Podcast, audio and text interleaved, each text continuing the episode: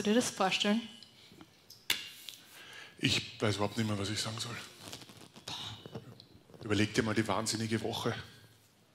Jetzt kommt er am Sonntag auf einem Esel nach Jerusalem, alle schreien, endlich ist der Erlöser da.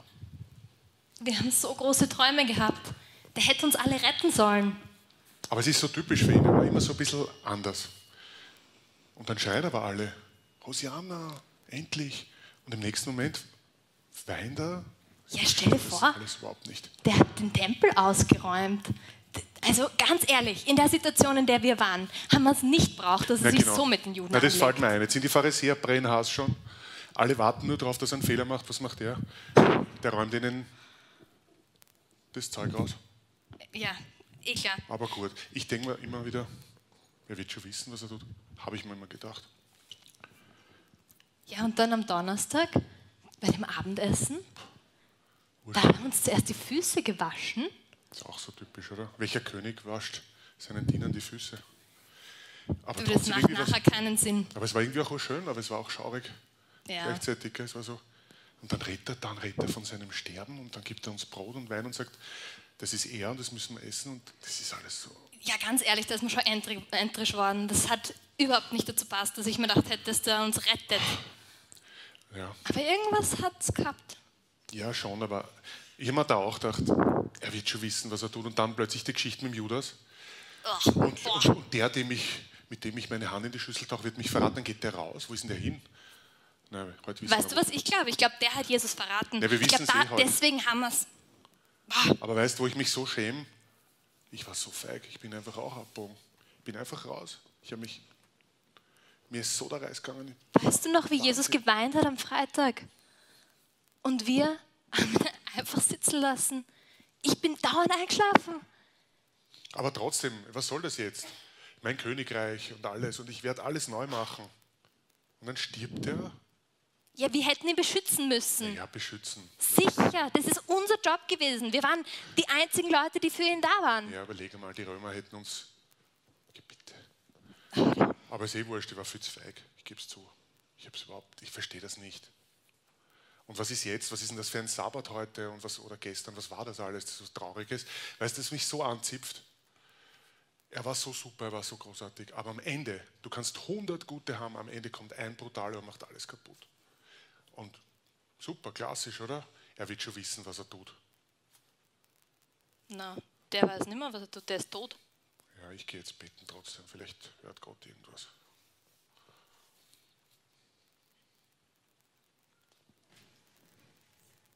Johannes 20, Vers 1. Am ersten Tag der neuen Woche, früh morgens, als es noch dunkel war, ging Maria aus Magdala zum Grab. Sie sah, dass der Stein, mit dem das Grab verschlossen war, nicht mehr vor dem Eingang war. Da lief sie zu Simon Petrus und zu dem Jünger, den Jesus besonders lieb gehabt hatte, und berichtete ihnen. Sie haben den Herrn aus dem Grab weggenommen und wir wissen nicht, wohin sie ihn gebracht haben. Sofort machten sich Petrus und der andere Jünger auf den Weg und gingen zum Grab hinaus. Die beiden liefen zusammen los, aber der andere Jünger war schneller als Petrus und erreichte das Grab als erster. Er beugte sich vor, um hineinzuschauen und sah die Leinenbinden da liegen, aber er ging nicht hinein. Simon Petrus jedoch, der inzwischen auch angekommen war, ging in das Grab hinein. Er sah die Leinenbinden da liegen und sah auch das Tuch, das man den Toten um den Kopf gewickelt hatte. Lag zusammengerollt an einer anderen Stelle, nicht bei den Binden.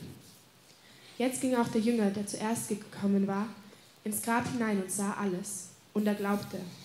Nach der Schrift stand es ja fest, dass Jesus von den Toten auferstehen würde. Aber das verstanden sie damals noch nicht.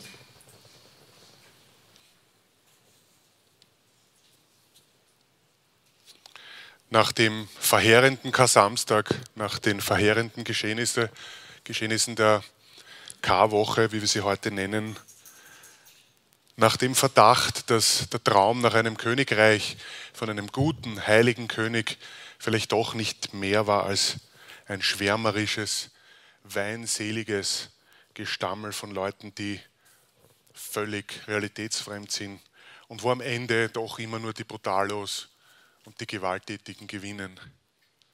Scheinbar ist es doch anders und scheinbar kann aus Tod wirklich Leben werden. Es geht weiter. Doch das verstanden sie damals noch nicht, heißt es in dieser Osterszene aus dem Johannesevangelium.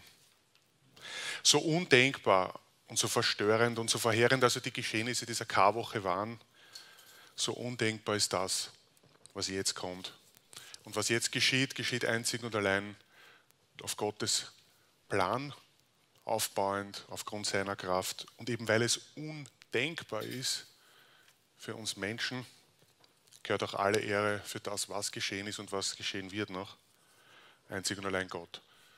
Jesus kommt tatsächlich als erster Mensch bleibend, leiblich in ewiges neues Leben zurück. Und dadurch wird wirklich alles neu. Jetzt wirklich. Ich fand das eine extrem interessante Bemerkung, diesen letzten Vers aus Johannes 20, äh, Vers 9, wo wir gelesen haben, in den Schriften war doch klar, dass Jesus auferstehen wird, aber das verstanden sie damals noch nicht. Interessant. Eine total fromme, tief religiöse Gesellschaft, diese Hebräer oder Israeliten. Sie hatten die alttestamentlichen Propheten und haben die auf und ab gelesen. Und Jesus selbst, der sich als dieser Menschensohn, das ist ein Königstitel gewesen, den jeder gekannt hat, ausweist und der auch von seinem Leiden und Sterben, aber eben auch von seiner Auferstehung immer wieder gesprochen hat.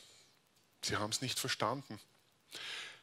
Und wir heute, 2000 Jahre später, wir schöpfen biblisch, theologisch und historisch aus dem Vollen. Wir haben das ganze Neue Testament. Wir haben 27 Schriften von Gott inspiriert, das glauben wir, wo Gott uns etwas Neues gezeigt hat oder vielleicht auch das Alte ganz deutlich und neu erklärt hat, so dass wir es heute verstehen können. Wir können ein Stück weiter sehen.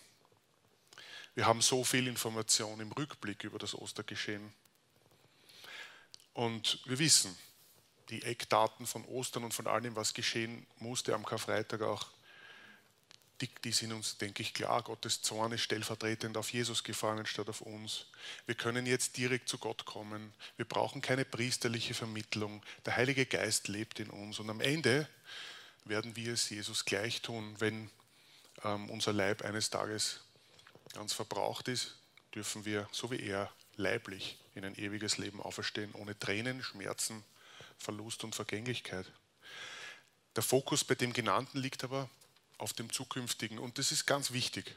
Das ist mit Sicherheit der Kern der Osterbotschaft. Aber ich glaube, wir müssen noch einen Schritt und wir dürfen einen Schritt weiter gehen. Wir müssen verstehen, dass durch Ostern auch unser Heute so revolutionär anders werden kann. Und genau auf das mag ich heute mit euch ein bisschen genauer hinschauen. Wenn wir an diesen Jesus von Nazareth glauben, dann können wir eine ganz neue Art der Lebensführung im Heute lernen. Und auch wir brauchen dafür ein Sterben und eine Auferstehung. Zwar nicht leiblich, so wie Jesus, wir müssen seinen Opfertod nicht nachspielen, aber geistlich. Da muss etwas passieren in uns drinnen, konkret in unserem Herz. Und das Herz steht im jüdischen Denken, im biblischen Denken für unsere ganze Persönlichkeit, für alles, was uns ausmacht im Alltag gelebter christlicher Glaube hat genau diesen Anspruch. Er ist nicht ein Vertröstetsein aufs Jenseits. Das ist wunderbar. Ich möchte es hier betonen, dass mich niemand falsch versteht. Das ist das Ziel unseres Glaubens. Aber er will im Heute nach innen und nach außen wirksam werden. Wir müssen verstehen, dass das, was Jesus mit seinem Blut, mit seinem Leben teuer erkauft hat am Karfreitag, ähm, nicht nur unsere Zukunft berühren und betreffen möchte. Es geht um so viel mehr auch als nur ein bisschen kultivierter und ein bisschen moralischer zu leben. Es geht darum, ich möchte es nochmal sagen, dass unser Herz, unser innerstes Wesen neu werden muss, dass das Alte sterben und das Schöne und Neue, das Geheiligte, wie es so fromm heißt, auferstehen muss. Ähm, Brian McLaren sagt zu dieser Andersartigkeit Gottes folgendes. Alles läuft auf die Ereignisse der letzten Tage in Jerusalem hinaus und gipfelt dort auch. Gott trägt jemanden auf, seinen Willen zu verkündigen. Und dafür erntet diese Person Gegenwind und Ablehnung. Oft führt das zu Aufständen und auch zur Hinrichtung dieser Person, um sie zum Schweigen zu bringen. Aber in diesem Fall ist das keine Niederlage. Es ist der einzige Weg, wie Gottes unschätzbar wichtige Nachricht verkündigt werden kann. Durch jemand, den man auch sehr leicht ablehnen kann. Denn Gottes Wort kommt nicht in dominanter, zerstörerischer Härte. Es kommt in Verletzlichkeit, in Schwäche und Freundlichkeit, so wie wir es die letzten Tage erlebt haben.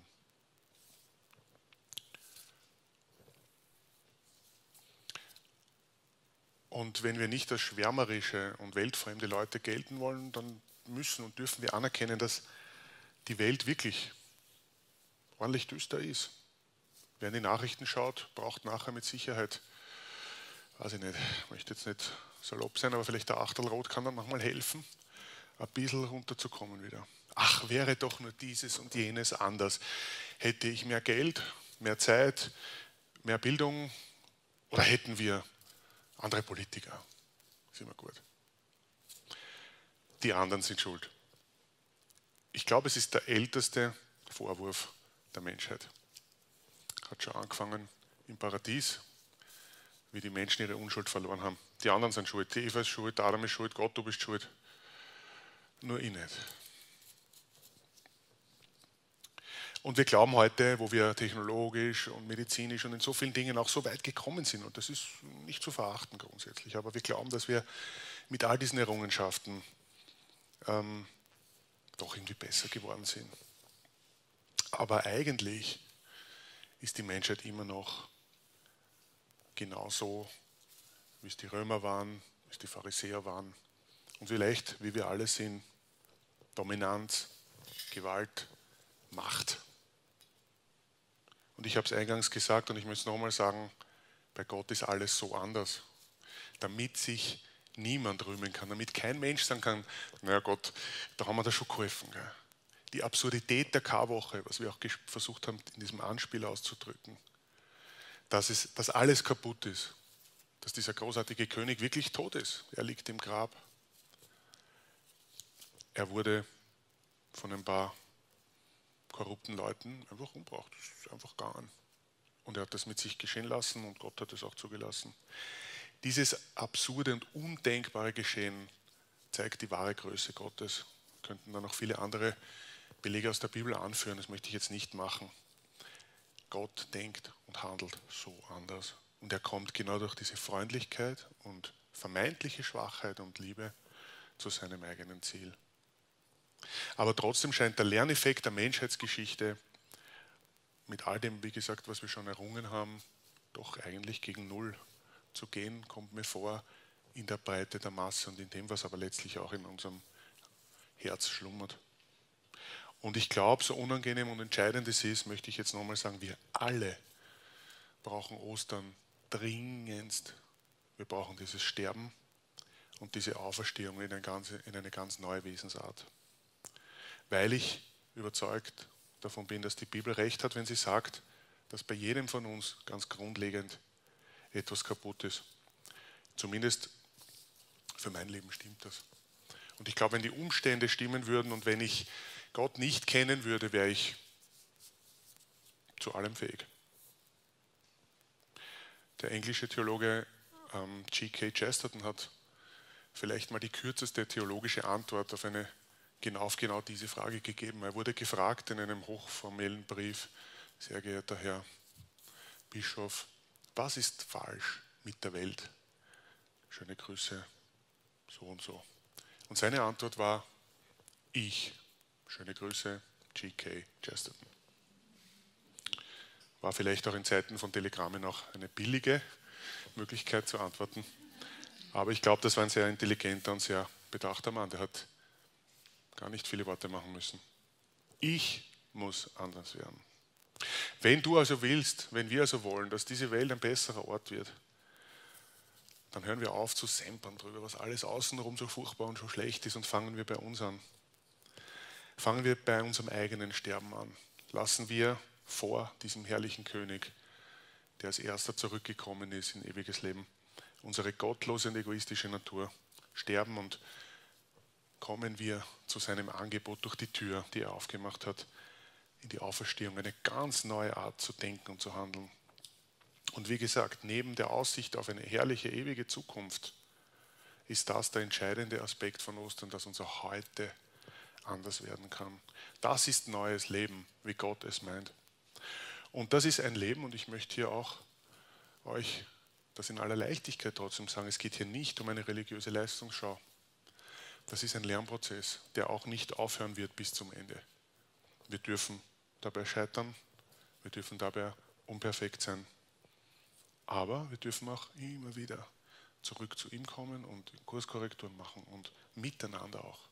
Und das ist, glaube ich, auch das Schöne an Gemeinde und an Gemeinschaft, uns helfen auf dieser, ich vergleiche es immer ein bisschen wie mit einer Bobbahn, ihr kennt das bei den Olympischen ähm, Viererbobs, die fahren in dieser Bahn und manchmal kommen sie zu weit raus und dann dauert es ein bisschen links, rechts, links, bis sie wieder die Spur haben. Das ist vielleicht ein Bild.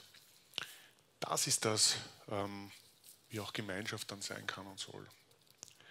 Und ähm, dieses Dranbleiben, dieses sture, ich will nicht so bleiben, wie ich bin, ich will dieses neue Wesen anziehen, das wird Frucht tragen, das hat Gott versprochen. Und wir dürfen verlernen, unsere Rachsucht, Lise hat es letzte Woche so schön gesagt, unser Narzissmus, unser, unsere Weinerlichkeit, unsere Selbstmitleidigkeit. Wir dürfen Vergebung lernen. Wir können lernen, unsere Worte achtsamer zu wählen. Ich glaube übrigens, dass dort alles Elend beginnt mit unseren Worten. Alles das ist Ostern. Nach der Schrift stand es ja fest, dass Jesus von den Toten auferstehen würde, aber das verstanden sie damals noch nicht.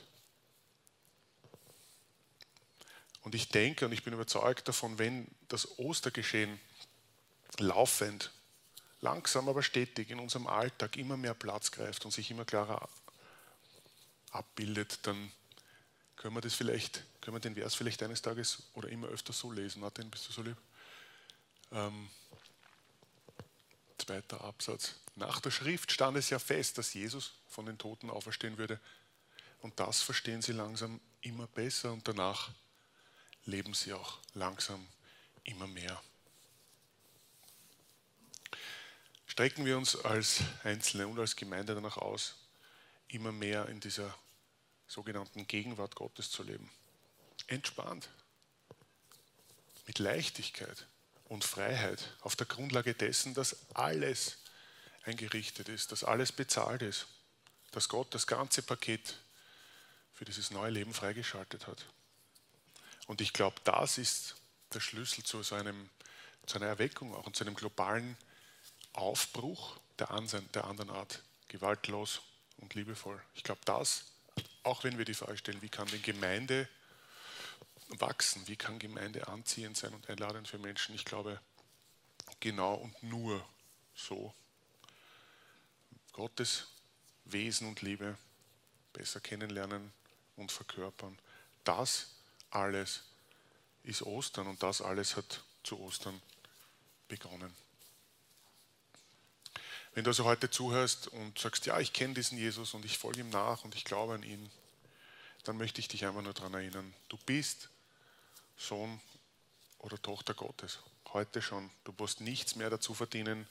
Du stehst als geliebtes Kind vor deinem Schöpfer in seiner Gegenwart. Bleib einfach dort. Der Rest wird daraus fließen.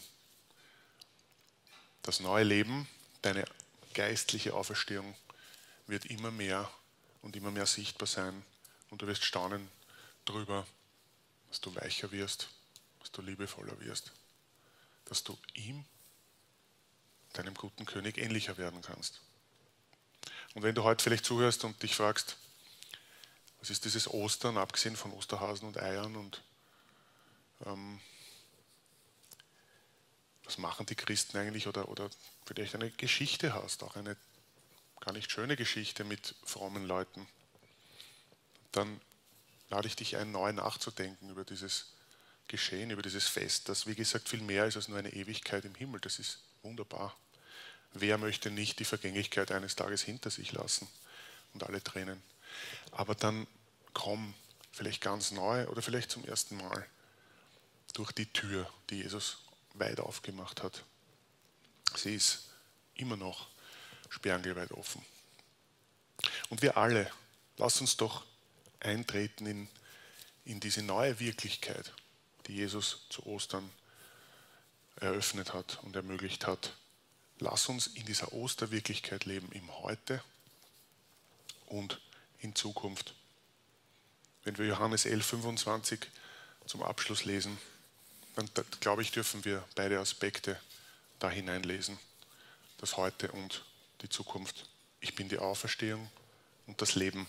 Wer an mich glaubt, wird leben, auch wenn er stirbt. Frohe Ostern.